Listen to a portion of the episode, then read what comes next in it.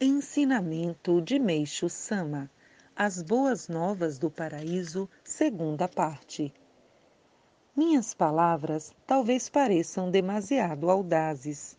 Contudo, creio que se lerem compenetradamente este livro, examinando a fundo seu conteúdo e pondo-o em prática, reconhecerão não haver mentira alguma em minhas afirmações.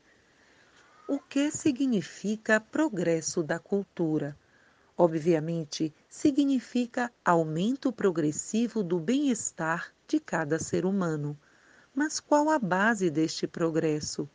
Deve ser, em primeiro lugar, a saúde e o prolongamento da vida do homem. Sabe-se que a humanidade, acreditando poder alcançar tal objetivo apenas pelo progresso da medicina, sempre fez todo o empenho para atingi-lo. A medicina, sem ficar à margem de outras ciências, mantém pomposa aparência, com salas de cirurgia em grandes hospitais, inúmeros medicamentos, potentes microscópios, aparelhos de radiografia, equipamentos de irradiações diversas, etc. Faz profundas pesquisas científicas atenta aos mínimos detalhes e as pessoas ficam fascinadas com a ocorrência frequente de novas descobertas e com a divulgação de novas teorias. Não é, pois, de se admirar que as pessoas acreditem que um dia praticamente todas as doenças serão debeladas.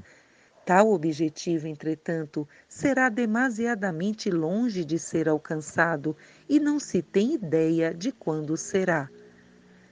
Não pretendo desacreditar a medicina sem fundamentos.